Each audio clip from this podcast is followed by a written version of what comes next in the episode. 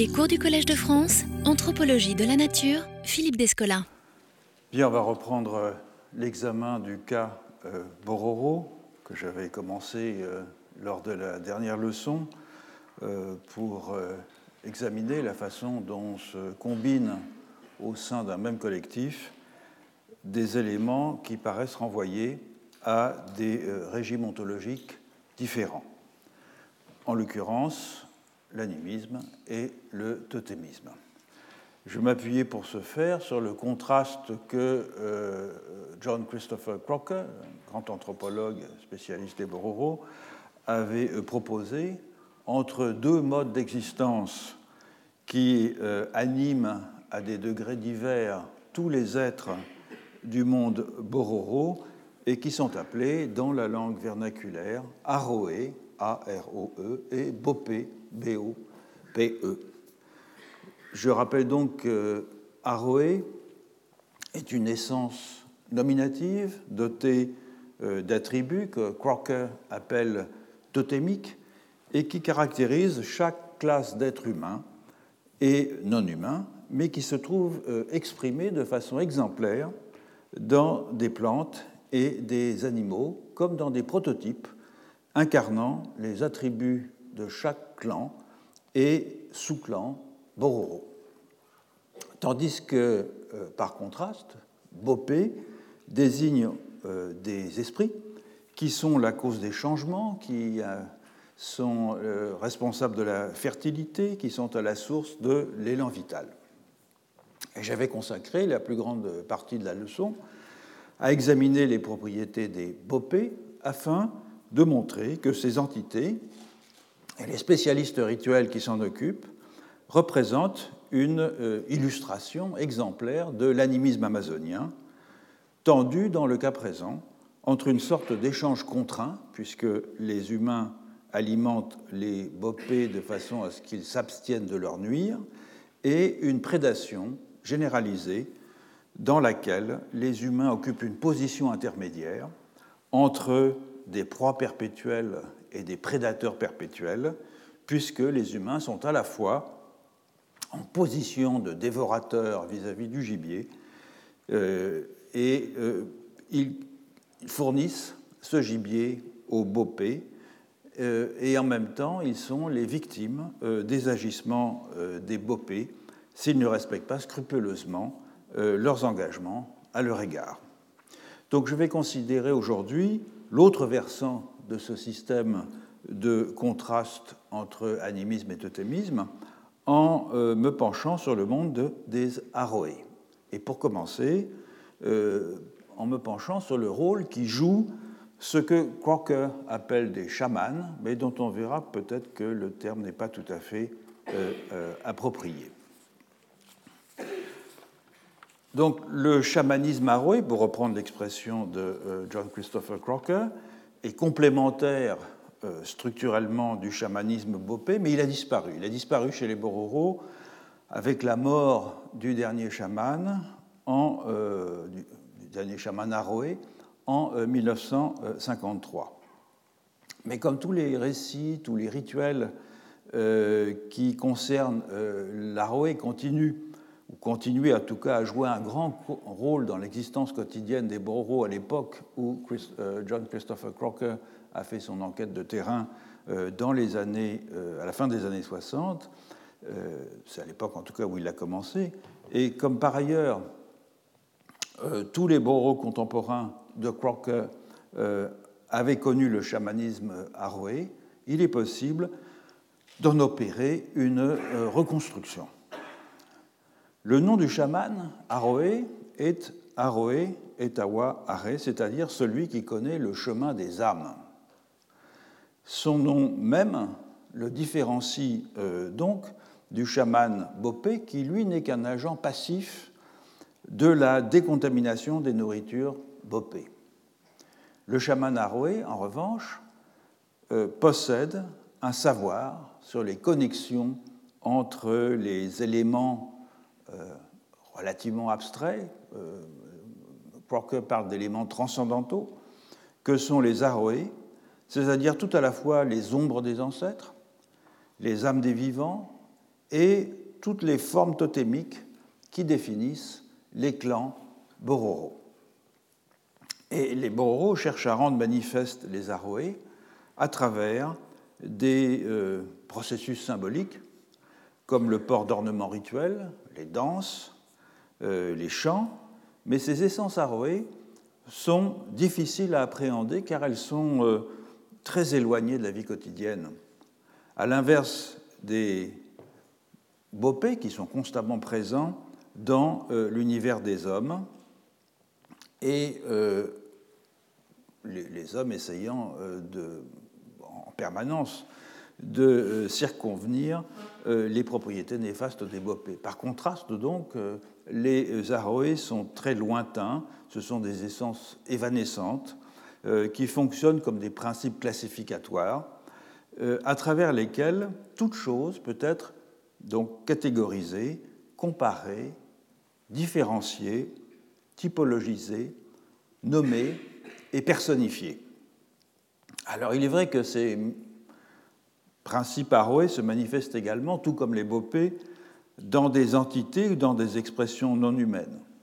Mais ces avatars sont en fait beaucoup plus allégoriques que les euh, incarnations des bopés.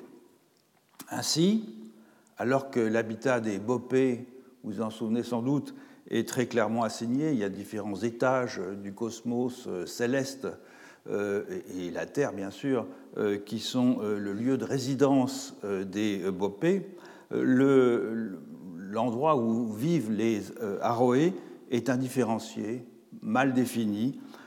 Les Bororo disent qu'il est quelque part sous la Terre et qu'il constitue une sorte de reflet déformé du monde réel, ce qui est une forme assez classique de définition du, monde de, de l'au-delà, euh, une sorte de monde insubstantiel aussi, euh, dépourvu de procès organiques, dépourvu de temporalité, quelque chose au fond qui est assez semblable au monde des idées, à l'empirée euh, chez Platon.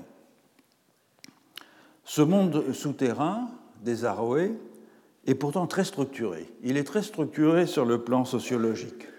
Deux villages où résident les âmes des ancêtres, sont situés l'un à l'est, l'autre à l'ouest, placés respectivement sous la juridiction de deux aroés, l'un est l'aroé Ituboré et l'autre l'aroé Bakororo. Et ces deux aroés sont euh, les âmes des deux héros culturels qui ont euh, conçu et créé l'organisation sociale Bororo et tout particulièrement le système des euh, moitiés. Est-ce que c'est visible? Oui. Chaque village des ancêtres, donc il y en a deux, hein, l'un à l'ouest et l'autre euh, à l'est.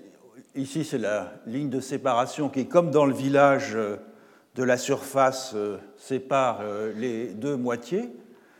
La moitié du bas ici étant la moitié Tougarégué, et euh, la moitié euh, du haut étant la moitié exérée. Chaque village des ancêtres est donc à l'image du village euh, Bororo, mais sans l'appareil de subsistance, puisque ce sont des êtres évanescents qui caractérisent le village Bororo. En effet, les Amaroé ne mangent pas, ou très peu. elles éprouvent une, grande répulsion à l'égard la, euh, des nourritures bopées en particulier. C'est la raison principale pour laquelle euh, les Amarouais ne visitent jamais les villages bororo, au contraire des, principes bopés, si vous en souvenez, qui sont constamment, de façon invisible, en train de hanter les maisons. Et ces, ces âmes bopées donc, ne visitent les villages bororo que lors des cérémonies euh, et jamais dans le cours de la vie quotidienne qui, elle, est marquée par la consommation précisément de nourriture et notamment de nourriture bopée qui leur font euh, horreur. Entre les deux villages, donc, l'univers Aroé est divisé en huit sections symétriques qui partent d'un point central et chacune de ces sections est habitée par les essences euh, aroé correspondant au totem de chaque clan Bororo. Alors, sur, le, schéma ici, je n'ai mentionné que les totems de la moitié Tugarege, mais c'est pour des raisons de pure commodité, parce que je ne savais pas comment arriver à répartir tous ces totems euh, sur le schéma. Euh, il faut savoir en effet que chaque euh, clan, qui est donc réparti dans l'espace, dans les villages, mais aussi dans le monde souterrain des Aroé, contient entre une quarantaine et une soixantaine de totems, principalement des animaux, mais aussi des plantes, des artefacts, euh, des éléments du relief, euh, des races euh, d'esprit. Alors, les essences aroées des totems claniques constituent, je l'avais dit lors de la dernière leçon, une paire, une paire prototypique qui épuise toutes les significations et toutes les variations de l'espèce qu'elle représente. Crocker parle à leur sujet d'espèces ou d'essence nominale, car le terme aroé peut aussi être traduit par nom. En ce sens, tout dans le monde possède un aroé, c'est-à-dire tout dans le monde possède simultanément un nom et une essence. Et comme ces noms ont une disposition spatiale, tout dans l'univers possède un lieu cosmologique. Alors il est intéressant de noter ici, dans la perspective qui nous intéresse, que les espèces animales qui forment les aroés totémiques d'un clan ne sont pas perçues comme liées par un rapport organique, par un rapport substantiel ou par un rapport de similitude éthologique, si vous voulez. Par exemple, les aroés totémiques du sous-clan qui est, je ne les ai pas mis, il est tout en haut ici, euh, sont le vautour royal, le nandou, le tapir, le puma, l'anaconda et le cerf des marais. Or, trois d'entre eux, à savoir le tapir, le nandou et le cerf des marais, sont aussi des espèces bopées, mais elles sont envisagées sous leur aspect aroé, c'est-à-dire comme euh, des euh, entités sous un aspect purement dénotatif, comme catégories différenciées, et non comme des collectivités euh, de non-humains qui partagent des attributs spécifiques ou même qui partageraient une forme de sociabilité identique. En ce sens, le système totémique Bororo paraît différer grandement du système totémique australien en ce que les membres humains et non humains d'un groupe totémique n'ont pas en commun des attributs physiques et des attributs moraux euh, partagés. Euh, Crocker, dans ses différentes publications, a souligné cet aspect classificatoire euh, du totémisme bororo. Pour lui, les aroés totémiques sont anomiques, car ils constituent, au fond, guère plus qu'un réservoir de métaphores ou de signes permettant d'organiser la société Bororo en euh, segments euh, complémentaires. Tandis que euh, les êtres naturels bopés constituent bien une société parallèle à la société humaine.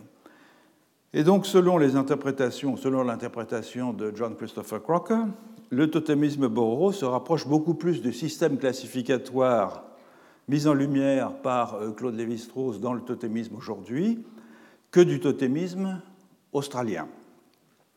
Les espèces naturelles, toujours selon Crocker, n'y constitueraient pas le foyer d'un réseau d'identification fondé sur un partage d'attributs, mais on verra toutefois, euh, un peu plus euh, avant, que les essences aroées en général, et pas les seuls aroées totémiques, ne sont pas aussi anomiques que cela, en particulier si l'on examine leur fonction dans la chasse. Certains aroés ne sont pas rattachables à des espèces animales, C'est le cas par exemple de l'aigé, qui est une sorte de monstre euh, aquatique décrit par les Bororo comme quelque chose à mi-chemin entre le rhinocéros et le dinosaure, et qui est conçu comme euh, l'agent de la colère collective des Aroé lorsque les hommes n'accomplissent pas leur devoir vis-à-vis des âmes. Les Bororo déclarent donc que chaque euh, Aroé peut être représenté par une cérémonie dont les chants, les costumes et les actes, les, énoncés divers qui la constituent, euh, euh, reproduisent les attributs, l'apparence et le mode d'agir de l'aroé auquel la cérémonie est consacrée. Mais les boros peuvent aussi établir des rapports entre les aroés qui ne sont pas exclusivement gouvernés par cette forme de métonymie totémique s'exprimant dans le rituel. On se souviendra en effet que les bopés euh, établissent leur juridiction sur tous les non-humains, à l'exception des euh, êtres aquatiques, et il n'est donc pas inattendu que les aroés contrôlent principalement le domaine aquatique. Ils sont aussi associés aux montagnes, aux rochers, aux éléments du milieu qui présentent un caractère de permanence et euh, d'immutabilité. Certains animaux sont réputés manifester des qualités aroées à un tel degré qu'ils peuvent être considérés eux-mêmes comme des aroés. Il faut, c'est un, les Strauss avaient l'habitude de dire euh, que on, a longtemps euh, retenu comme date pour le premier peuplement des Amériques la date de la civilisation de Clovis il y a 12 000 ans et Claude Lévi-Strauss disait une civilisation aussi complexe que les Boros ne peut pas avoir évolué euh, avoir créé un système conceptuel d'une telle complexité en 12 000 ans, il, y a une beaucoup plus grande antiquité dans le peuplement de l'Amérique, ce qui a été effectivement confirmé euh, depuis. Donc, je rappelle aussi que tous les animaux ont un aroé, y compris les bopés, et donc les animaux aroés sont simplement ceux qui incarnent le mieux l'essence aroé des choses. Ces animaux aroés, ils sont euh, principalement donc des oiseaux aquatiques. Des oiseaux aquatiques qui se nourrissent de petits poissons, ainsi que sont réputés le faire les amaroés dans leurs villages souterrains. Ils sont souvent complètement blancs, comme le jabirou, comme la cigogne, comme le héron, ou bien ils ont un plumage contrasté, où le blanc domine, comme le sterne, le pluvier, euh, le vanneau, la bécasse, etc. Donc le blanc est très caractéristique de l'araoué, de même que la couleur dominante du bopé est, vous vous en souviendrez, le noir. Mais certains oiseaux qui exhibent un chromatisme complexe sont aussi des animaux aroé, et c'est tout particulièrement le cas des différentes espèces d'aras. Pourquoi? Parce que les plumes d'aras sont principalement employées dans toutes les parures qui représentent les aroés. Donc euh, les boros euh, pratiquent cette chose qui est assez commune dans, le, dans, les, basses terres d'Amérique du Sud. Ils ont des aras euh, captifs qui leur servent de fourniture pour les plumes.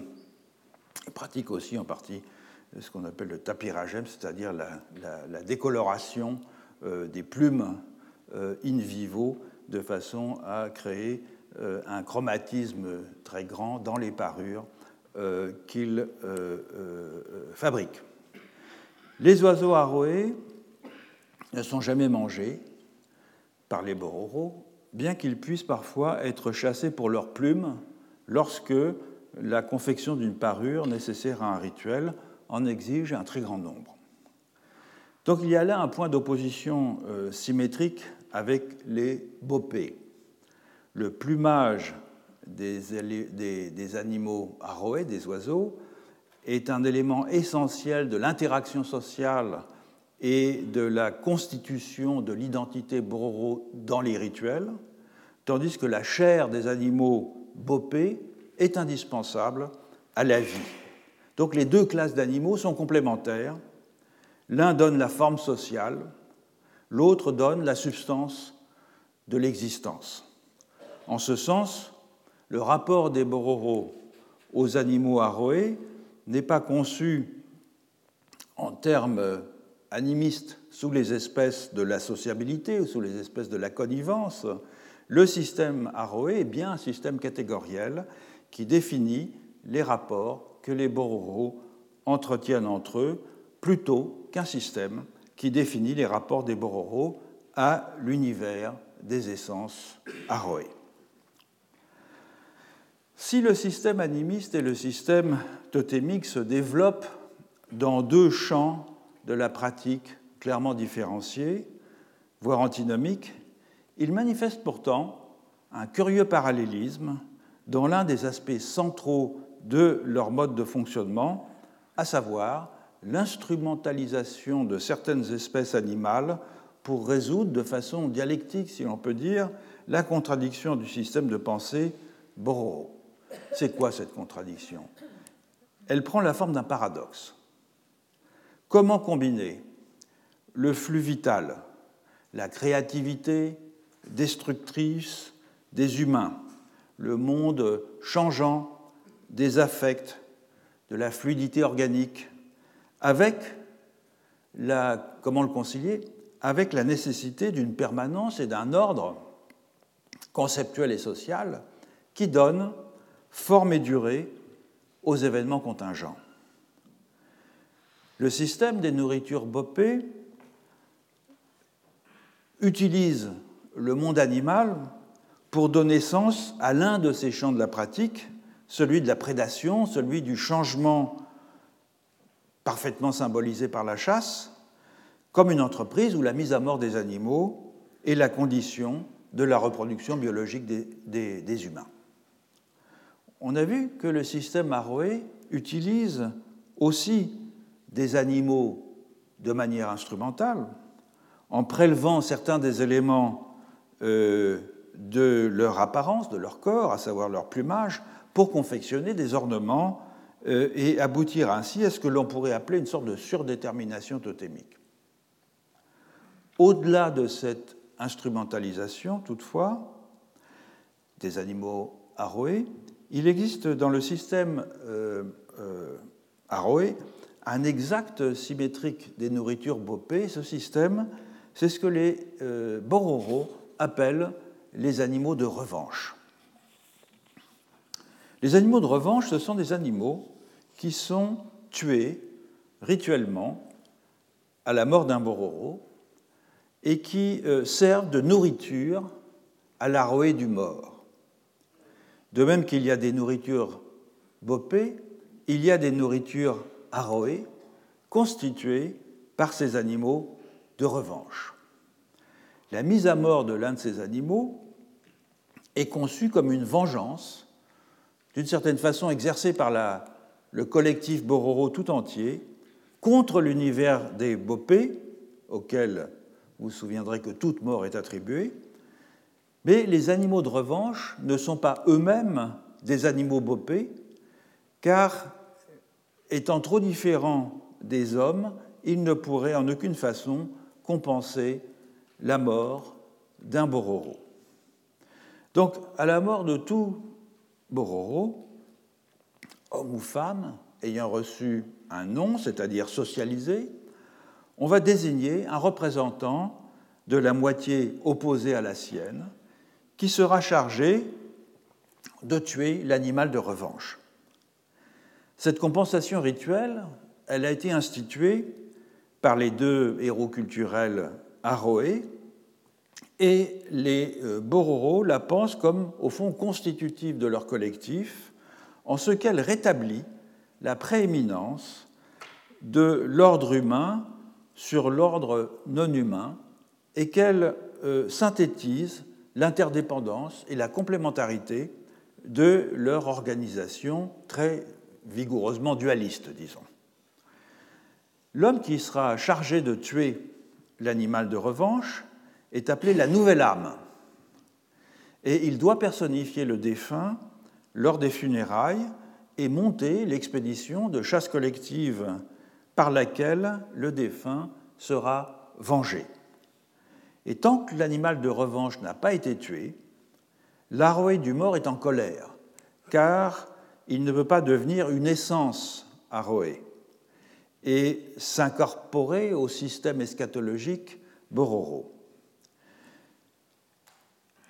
Donc la, la, mise à mort de l'animal de revanche produit une nouvelle essence par la destruction d'un non-humain, mais celui-ci n'est ici qu'un déclencheur et non pas une substance, car il n'est pas ingéré.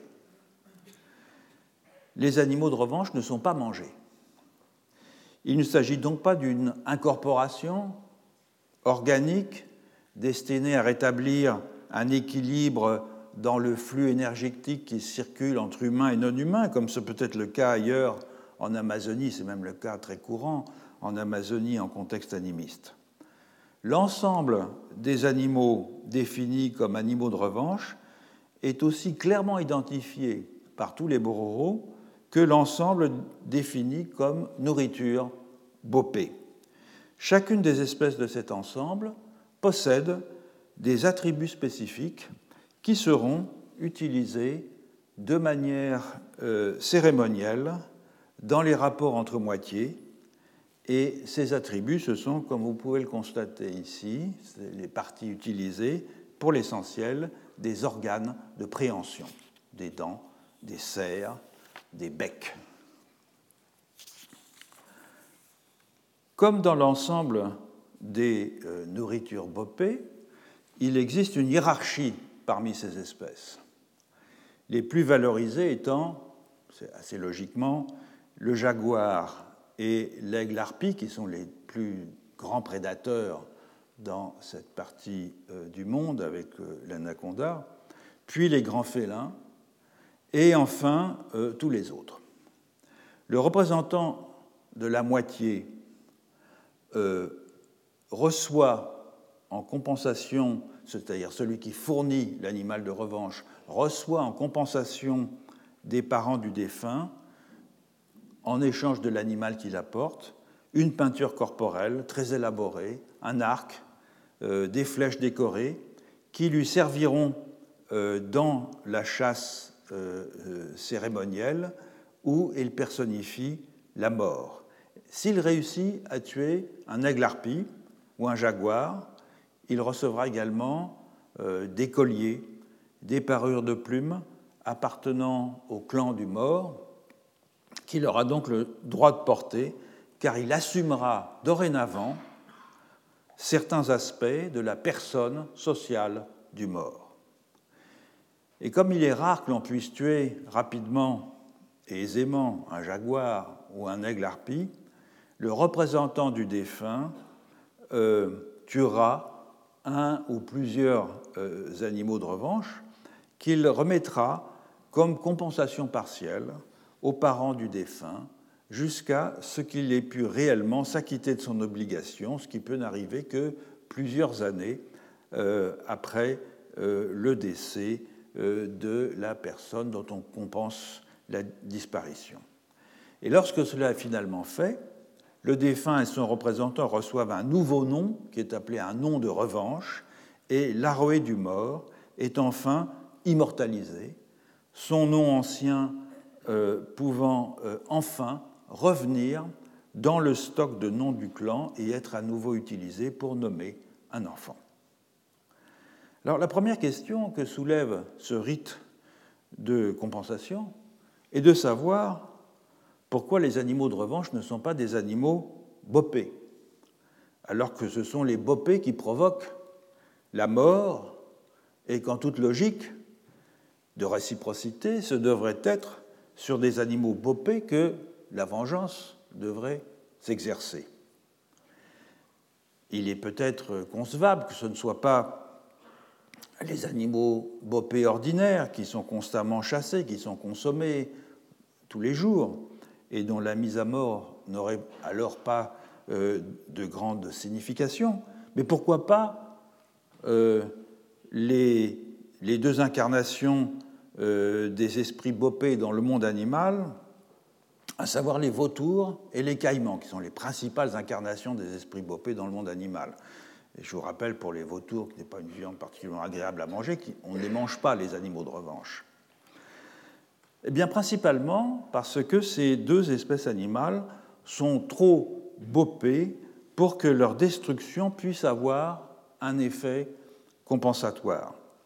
En effet, la perte occasionnée par la destruction permanente d'un membre du collectif doit être compensée par quelque chose dont le statut soit comparable à celui d'un être humain.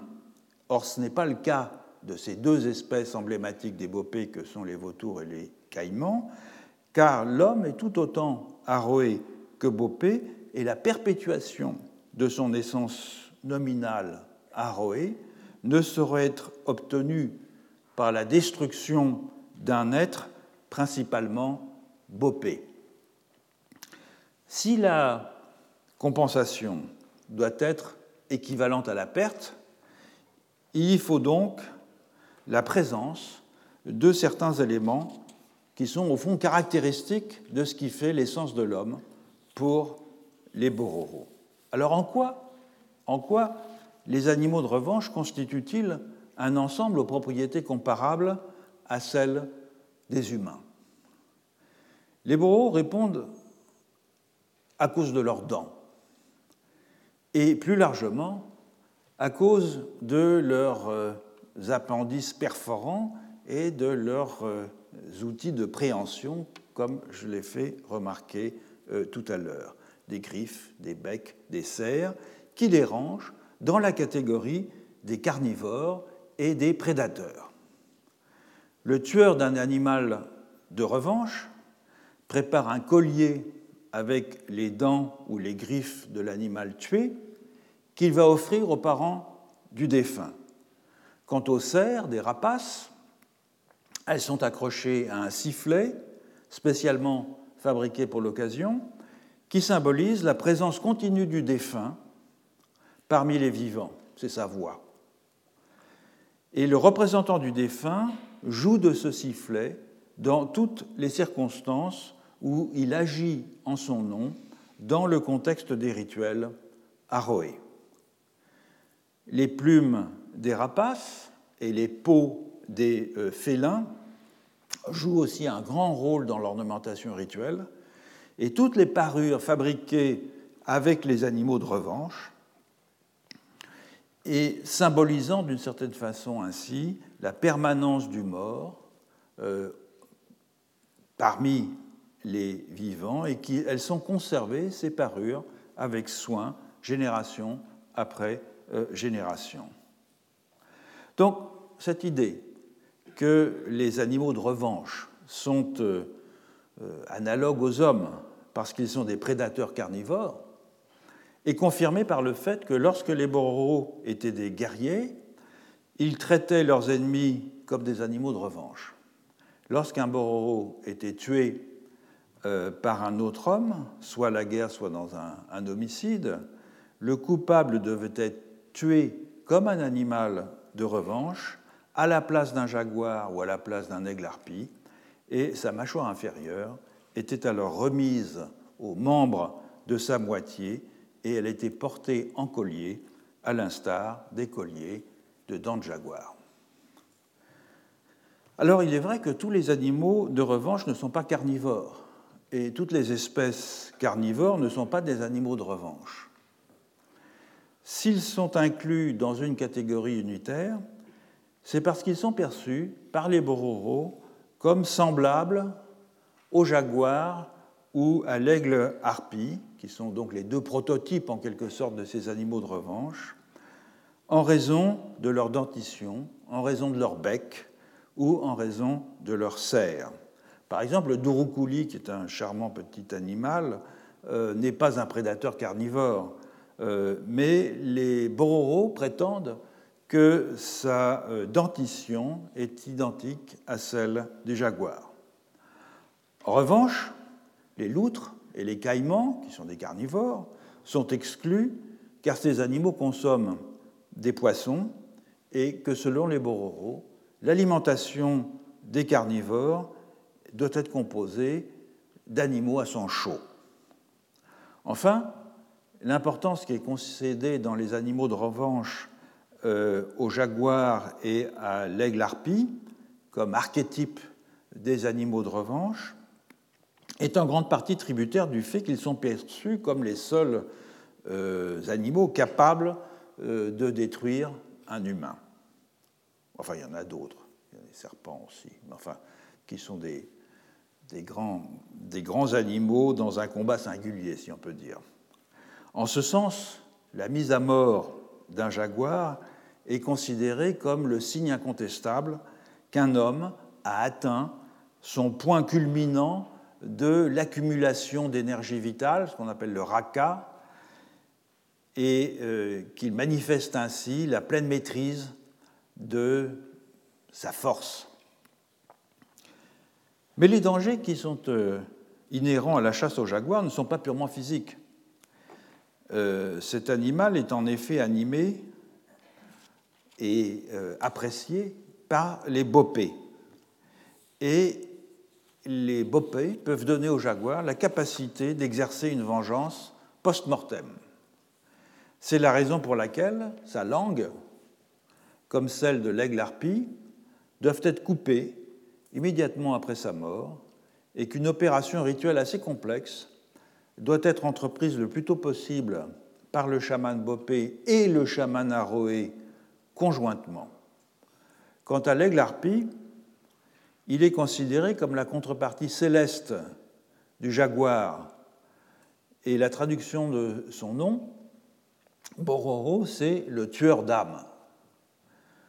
Les Bororo prétendent qu'il peut tuer et emporter euh, de jeunes enfants et blesser grièvement des adultes. Donc le jaguar et l'aigle harpie sont en quelque sorte des analogues dans le monde animal de la capacité que possèdent les humains de tuer leurs semblables. Quels sont les éléments euh, principaux qui caractérisent ce spécialiste rituel des Aroé que euh, John Christopher Crocker appelle un chaman?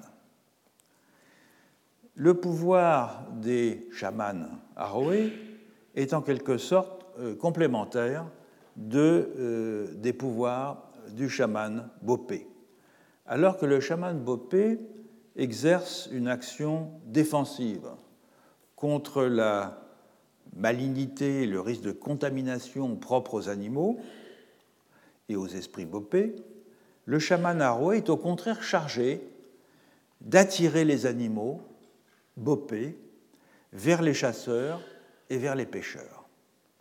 Ainsi, il est réputé pouvoir se transformer en tapir, en pécari, en poisson, et sous cette forme, il peut soit jouer un rôle de rabatteur de gibier dans les chasses communautaires, soit même se faire tuer sous son avatar animal par ses congénères chasseurs. Ces chasses collectives se tiennent régulièrement, mais elles ne sont évidemment pas les seules formes de chasse, puisqu'elles se distinguent aussi bien des chasses ordinaires que des chasses rituelles aux animaux de revanche. On les appelle les chasses des aroés. Et elles ont justement pour caractéristique qu'on y chasse des animaux bopés grâce à l'intercession du chaman aroé qui se transforme lui-même en animal bopé. Alors la décision d'entreprendre une chasse des aroés, c'est une décision qui est prise par les chefs rituel de la moitié Tougarégué qui réunissent tous les hommes du village la veille au soir dans la maison des hommes. Vous vous souvenez, le village circulaire, l'habitat domestique en périphérie, et au centre, il y a une grande maison des hommes. Selon le type d'activité qui est envisagé, soit une battue, soit une pêche au filet, soit euh, une pêche collective au poison, à la nivrée, un type de chant cérémonial est chanté par tous les hommes, tandis que le chaman, Aroé, est euh, d'une certaine façon possédé, en tout cas saisi par des esprits Aroé, et va avertir ces esprits de la chasse qui est projetée pour le lendemain et du type d'animaux bopés que les hommes désirent tuer. Le chaman dort par moments et il est informé dans ses rêves par les aroés du lieu euh, de l'endroit où il va être transformé en animal bopé et le type d'animal dans lequel il sera transformé, mais aussi de la localité où le gibier sera trouvé, de tous les détails au fond de la chasse du jour suivant. À l'aube, et avant de débuter, l'expédition, tous les hommes se réunissent dans une clairière rituelle et le chaman est à nouveau possédé par les Aroé à qui il demande les mêmes euh, informations que durant la nuit. À ce moment-là, le chaman instruit les chasseurs sur tous les détails de l'expédition, sur le type d'animal qui va lui servir d'avatar, puis il, rentre au village pour dormir, et tandis que les hommes partent à la chasse. Pendant son sommeil, l'aroé familier du chaman va causer la transformation de son âme en tapir, en pécari, en poisson-chat, et va faire parvenir l'animal jusqu'au lieu où se trouvent les chasseurs ou les pêcheurs. Donc le chaman tapir va se précipiter vers la personne qui lui a donné le tabac avec lequel il est rentré en transe le matin même, et le chasseur va lui décocher une flèche. Le tapir blessé s'enfuit dans un taillis ou dans une petite rivière, et les chasseurs s'abstiennent de le poursuivre. Et l'aroé familier du chasseur va extirper ensuite du tapir l'âme du chaman, va soigner sa blessure, va rapporter l'âme dans le corps endormi du chaman dans le village, puis les chasseurs vont aller à la recherche, à la recherche du tapir, qui est mort maintenant et qui est complètement ordinaire. Ils vont le ramener au village, ils vont le confier au chaman Bopé pour qu'il le décontamine et pour qu'il le rende comestible. C'est plus compliqué que d'acheter des steaks au supermarché. De la même façon, le chaman est apte à transformer les plumes de certains grands oiseaux aquatiques en poissons avant les expéditions de pêche à la livrée et de pêche au filet. Il se transforme lui-même en une sorte de poisson pilote qui va attirer les autres poissons vers les filets et vers les nasses des euh, pêcheurs. Il peut aussi créer de façon magique des pécaris et se métamorphoser parmi eux afin de les amuser par ses pitreries, afin de distraire évidemment leur attention, tandis que les chasseurs approchent. Et enfin, et bien que les pouvoirs euh, de contrôle du chaman Aroé sur le gibier euh, se limitent au tapir, au pécari et à trois espèces de poissons-chats, il lui arrive aussi de pouvoir rabattre du gibier bopé vers un chasseur solitaire ou un très petit groupe de chasseurs qui lui en fait la demande. Après une chasse collective à Roé, le chaman Aroé rentre à nouveau en transe et les Aroé fument, boivent de l'eau sucrée à travers sa personne en remerciement des bons résultats de la chasse. Et à leur tour, ils assurent les chasseurs de leur bienveillance et leur promettent aide et assistance dans des chasses futures. Le travail du chaman Aroué ne se cantonne pourtant pas à ce rôle de rabatteur et de pourvoyeur du gibier, parce que tout comme son confrère Bopé, il guérit aussi des afflictions qui sont engendrées par des offenses commises vis-à-vis des Aroués. La plus grave de ces offenses, elle consiste en un rapport sexuel avant pendant ou après la participation à une cérémonie euh, dédiée aux Aroé. La gravité de l'affliction dans ce cas dépend de l'importance et du statut du contrevenant dans le rituel en question. Cette euh, interdiction de la sexualité, elle tient euh, essentiellement au fait que la sexualité manifeste de façon exemplaire le principe du raka, le principe de l'énergie vitale, et que le raka est complètement antithétique avec la juridiction des Aroé, à savoir avec ce domaine des catégories nominales. Le raka, c'est un principe de créativité, de reproduction organique, tandis que les Aroé assurent la permanence des principes qui fondent symboliquement le collectif. Alors la forme la plus commune de maladie provoquée par les Aroé est appelée aké. C'est une espèce d'état de faiblesse, de lassitude généralisée, une sorte d'anémie qui peut se conclure par la mort euh, prématurée.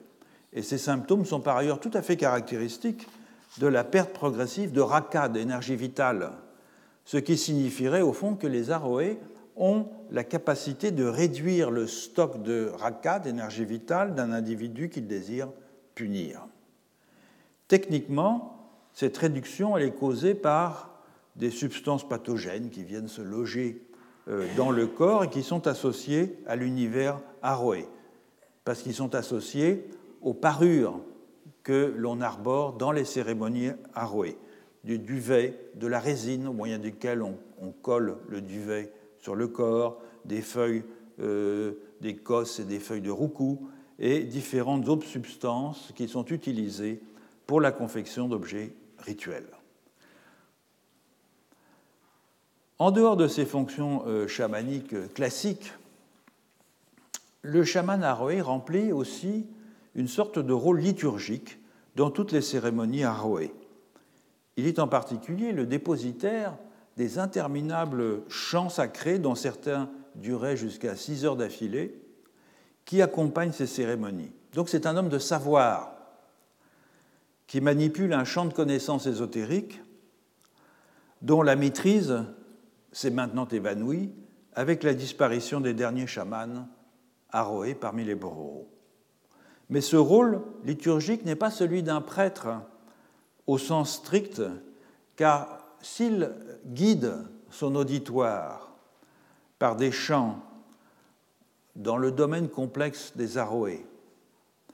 Il n'est pas pour autant un médiateur ou un intercesseur direct avec les Aroé. Il n'a pas la possibilité de reconstituer le contrat ou la charte fondatrice du collectif Bororo.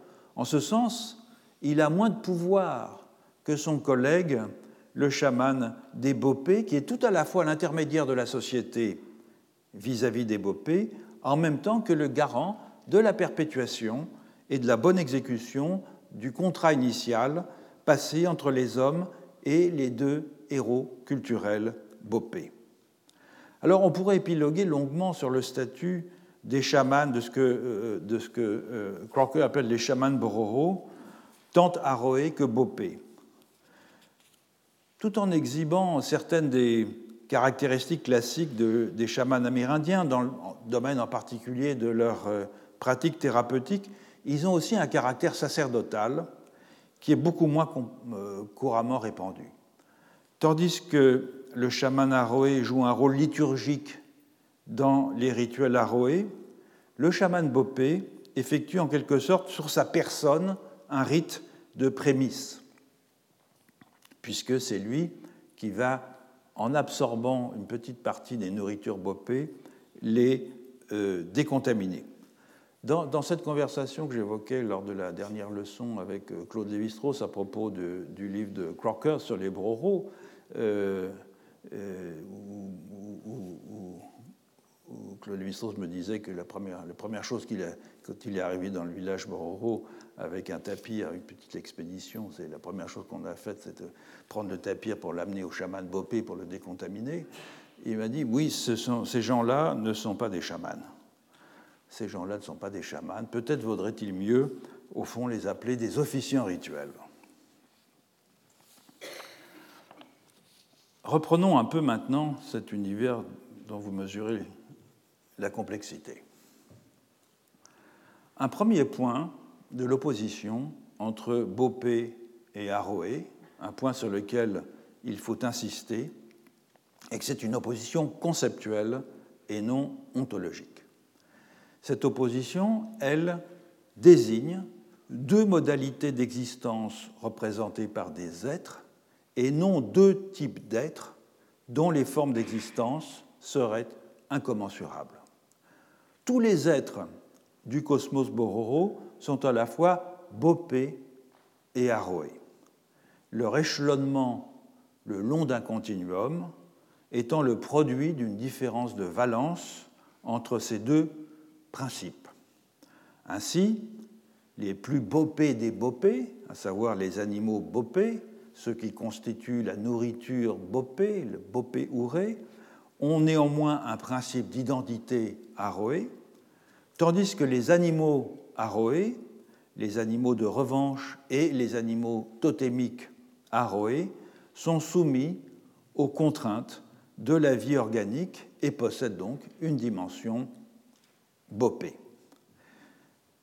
Même si elle prend une forme euh, institutionnelle, visible, cette opposition entre Bopé et Aroé, euh, avec l'opposition entre les statuts et les fonctions des deux classes d'officiers rituels, cette opposition est un modèle théorique en réalité, euh, en partie issu de l'imagination euh, structuraliste de Crockett, sa grande, de sa, maîtrise de la philosophie, puisqu'il pas difficile de discerner derrière la présentation par John Christopher Crockett des Bororo, petite teinte platonicienne. Ce n'est pas un modèle vernaculaire de la division du monde Bororo en deux classes d'êtres qui seraient euh, nettement séparées. C'est au fond un moyen commode de subsumer sous deux catégories nommées des modalités distinctes d'existence qui renvoient bien par ailleurs et de façon explicite pour les Bororo à deux champs bien différenciés de la vie collective. D'une part, les pratiques et les représentations qui concerne la catégorisation des humains et des non-humains, leur inclusion dans des classes contrastives et la transmission de leur rôle et de leurs prérogatives à l'intérieur de ces classes. D'autre part, les pratiques et les représentations qui concernent les formes d'interaction entre les êtres, notamment les relations alimentaires et sexuelles, la croissance, la sénescence, la prédation mutuelle des organismes humains et non humains, et enfin la circulation des flux vitaux euh, entre les différents étages du cosmos. Il n'est pas difficile de voir que chacun de ces deux champs différenciés de la vie des humains et des non-humains est structuré par un régime ontologique lui aussi bien différencié.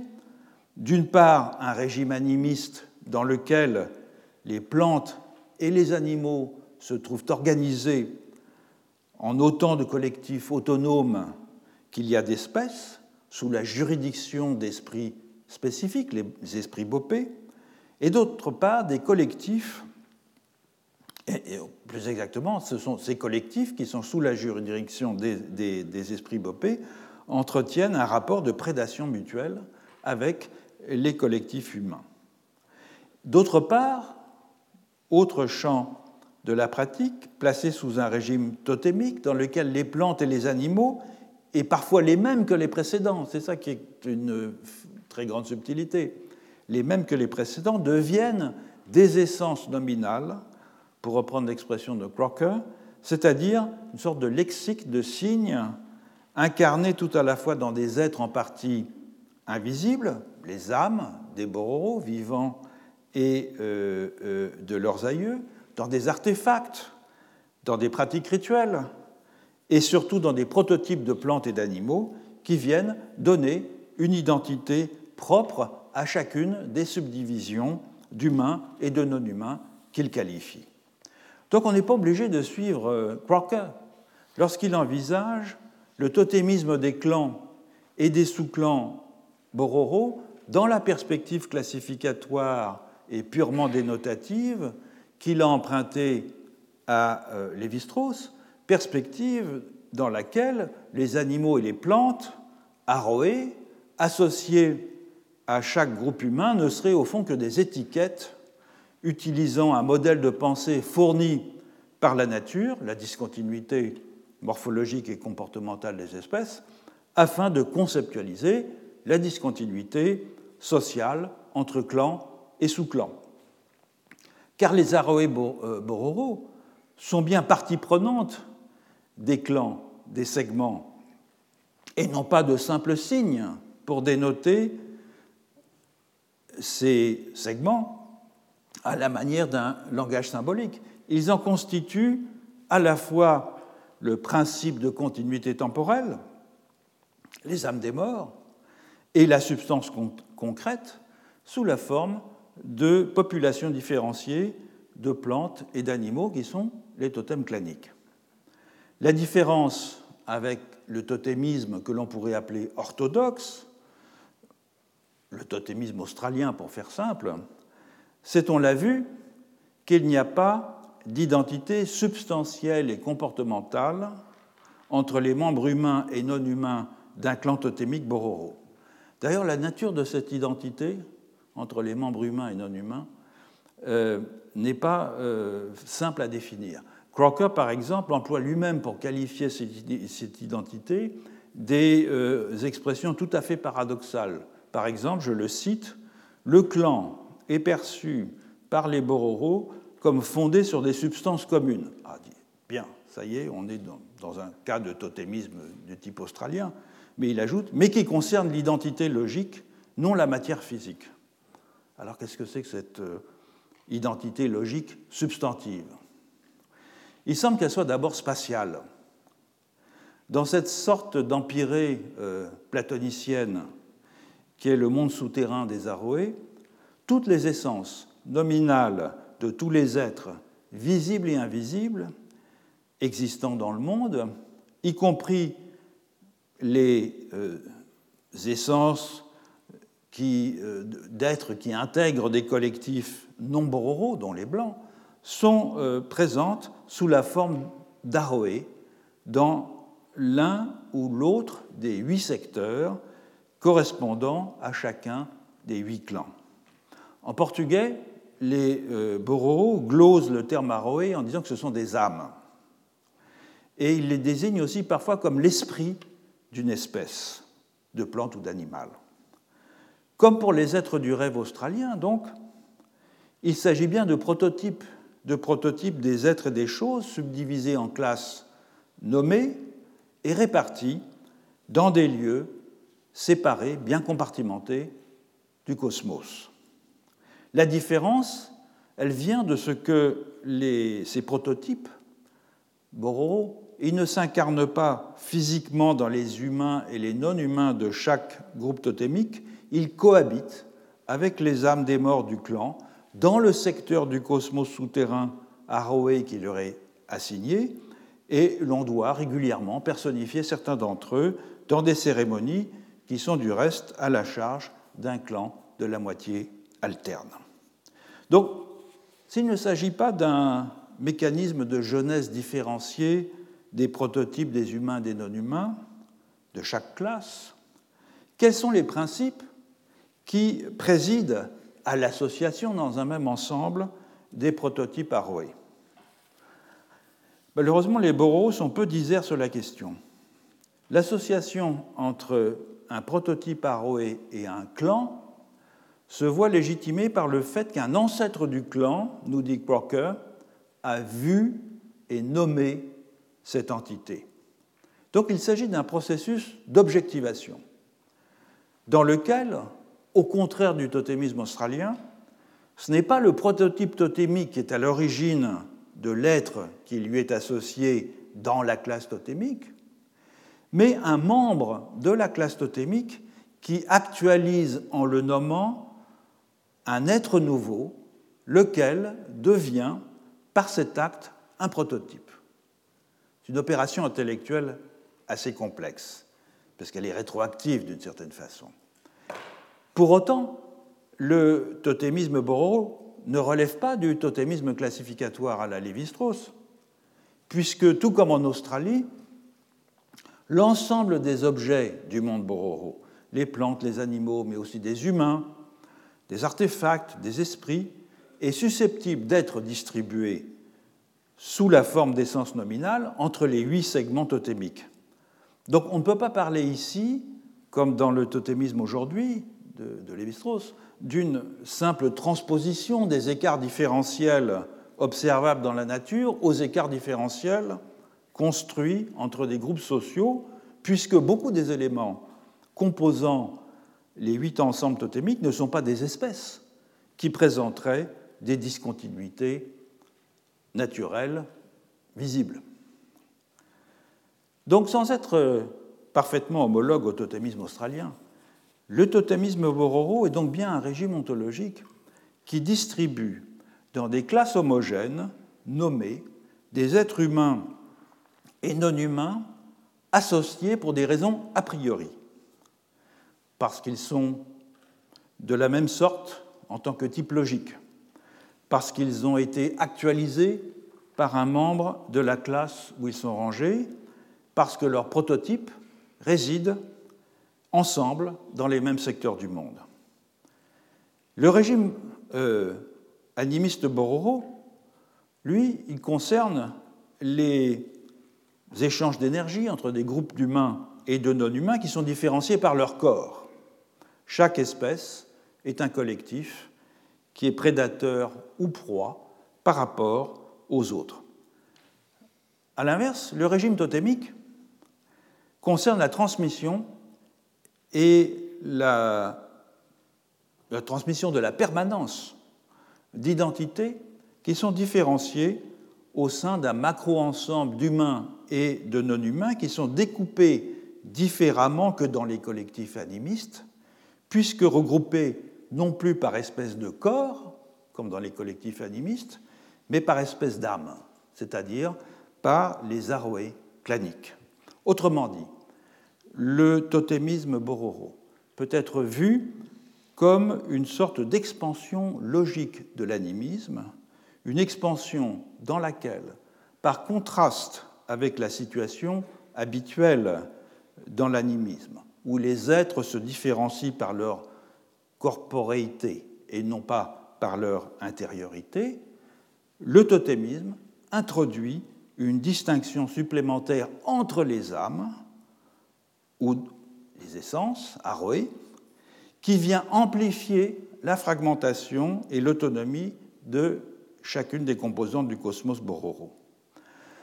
Fort heureusement, et ainsi qu'il en va également dans le totémisme australien, la fragmentation ontologique du totémisme est contrebalancée ici par la dialectique des échanges entre les deux moitiés et entre les deux modes d'existence.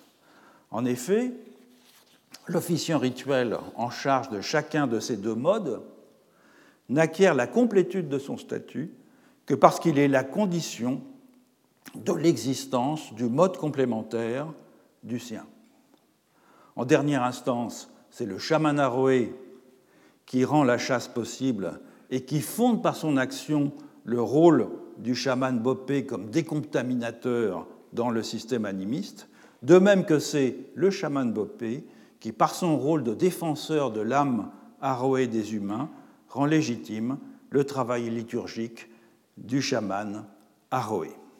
Donc les boros offrent l'image de deux grilles ontologiques superposées concernant les mêmes êtres et qui sont actualisées alternativement selon les circonstances dans les rapports de prédation alimentaire et sexuelle pour ce qui est de la grille animiste, dans la transmission d'identités et de prérogatives différenciées pour ce qui est de la grille totémiste. Alors au cours de la prochaine leçon, j'examinerai un autre cas de combinaison entre un régime totémique et un régime animiste, celui des Wayuu de la Guajira euh, colombienne et euh, vénézuélienne, toujours donc dans les basses terres d'Amérique du Sud, mais qui se distingue de ce cas Bororo que nous venons de voir en ce que la grille totémique s'y rapproche beaucoup plus du modèle australien, dans la mesure où une véritable identité substantive et comportementale est euh, postulée entre les membres humains, des membres humains en tout cas, des, et non humains des segments totémiques. Retrouvez tous les contenus du Collège de France sur www.colège-2-france.fr.